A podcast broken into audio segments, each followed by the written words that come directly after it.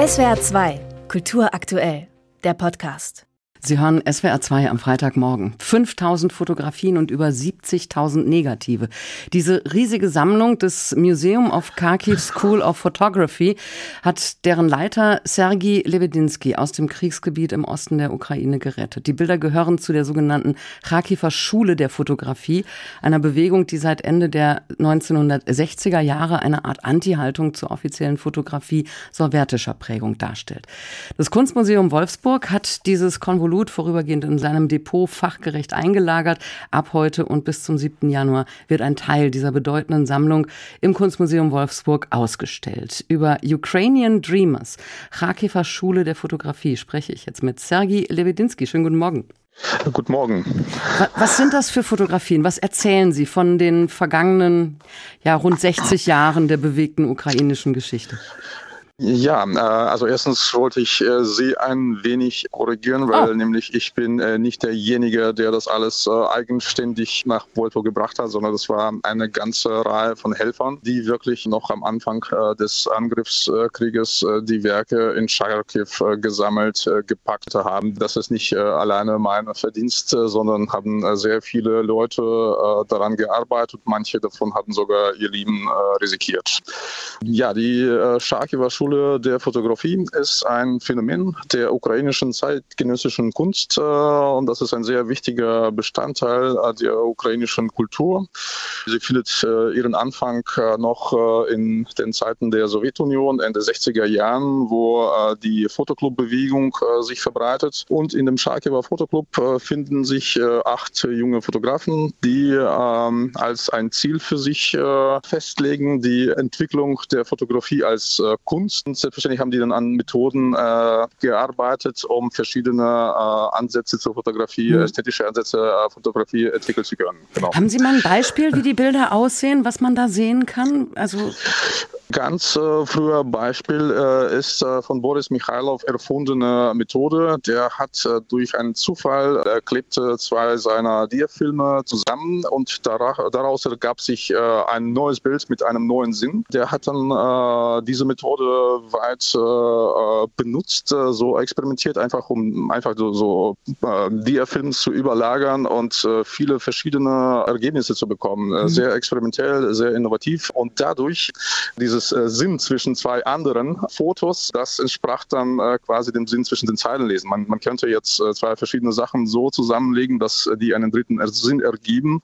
Damit äh, konfrontiert man dann auch den sowjetischen Alltag. Wenn man diese Bilder sieht, als ja jetzt jemand, ähm, der in die Ausstellung in Wolfsburg kommt, der vielleicht wenig von der ukrainischen Geschichte weiß, was lernt man über die ukrainische Gesellschaft? Für mich äh, ist so diese, dieses Verhalten der Fotografen damals, also die haben jetzt äh, fotografische Sprache benutzt, also diese Sprache entwickelt, aber die haben diese fotografische Sprache benutzt, um über alles, was sie interessiert hat, zu sprechen. Die fühlten damals, dass die Zeiten weit fortgeschrittener ist als der kulturelle Zustand äh, des Alltages und die versuchen, versuchten das in ihrer Arbeit nachzuholen. Für mich ist es so eine visuelle Sprache der Demokratie quasi, also von dieser, dieser Freiheit, von der der Auswahl von Themen, äh, egal was die Stadt sagt, man macht seine eigene Sache, um wirklich genau die Vorgänge in der Gesellschaft äh, zu illustrieren. Sie wollten die Werke eigentlich in Kharkiv zeigen, im 2018 gegründeten Museum of Kharkiv School of Photography. Dann begann der russische Angriffskrieg. Sie haben gerade schon erzählt, mit Hilfe, mit vielen Helfern die Fotografien und Negative aus dem Land gebracht. Wenn Sie das nicht geschafft hätten, also wenn diese Bilder nicht gerettet worden wären, wie groß wäre der Verlust gewesen? Auch das Verlust äh, wäre enorm. Das äh, ist ein sehr wichtiges Phänomen, mit dem die ukrainische Postmoderne beginnt. Äh, das ist ein, äh, gerade ein Ziel der vielen wissenschaftlichen Arbeiten.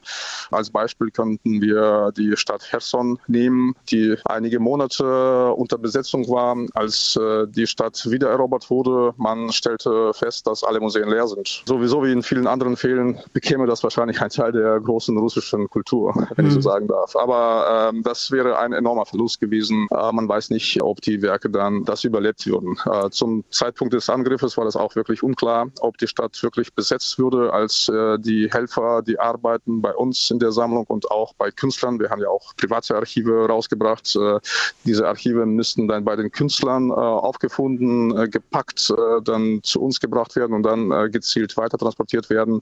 Und die haben das wirklich unter Beschuss gemacht. Das war auch nicht klar, ob die Stadt umsingelt wird. Also richtig schwierige Zeit mhm. damals. Sie haben 2018 das Museum mitgegründet. Welche Vision hatten Sie für das Museum of Kharkiv School of Photography?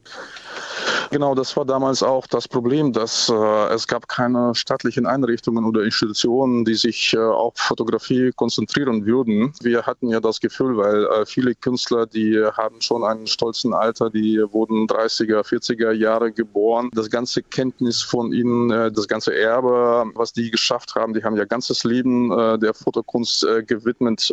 Das müsste einfach festgehalten werden. Das war das erste Ziel, dass das ein einfach Muss für uns war. Das war auch ein Impossible Project. Wie macht man dann ein äh, Museum aus dem Nichts? Wir haben das auch mit einem kleinen Team geschafft, mit Künstlern uns zu unterhalten, zu erforschen, diese Archive durchzustudieren äh, und dann Ergebnisse der Forschungen als Ausstellungen und äh, als äh, Bücher äh, anzubieten. Nun wird ein Teil dieser großen Sammlung in Wolfsburg ausgestellt. Ähm, wie groß ist Ihre Hoffnung, dass Sie diese ja, bedeutenden Fotografien auch irgendwann in Kharkiv zeigen, wie es ursprünglich geplant war? Ja, selbstverständlich ist die Hoffnung groß. Also wir haben äh, 2018 das Museum gegründet, aber damals hatten wir noch keinen eigenen Ausstellungsplatz. Und wir haben in den letzten drei Jahren an äh, unserem eigenen Raum gearbeitet. Äh, und äh, eine Woche vor dem Kriegsbeginn war ich in Charkiw und ich habe dann die ganze Woche da die neue Beleuchtung installiert.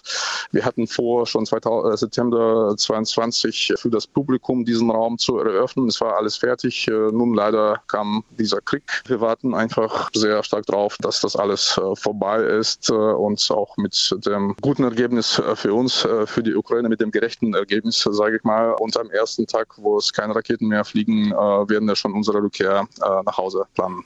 Heute beginnt in Wolfsburg die Ausstellung Ukrainian Dreamers, Scharkifer Schule der Fotografie, kuratiert von Sergei Lebedinsky, mit dem ich gesprochen habe. Lebedinsky, vielen Dank und viel Erfolg für die Ausstellung. Ja, vielen Dank. Danke für Interesse. SWR 2 Kultur aktuell. Überall, wo es Podcasts gibt.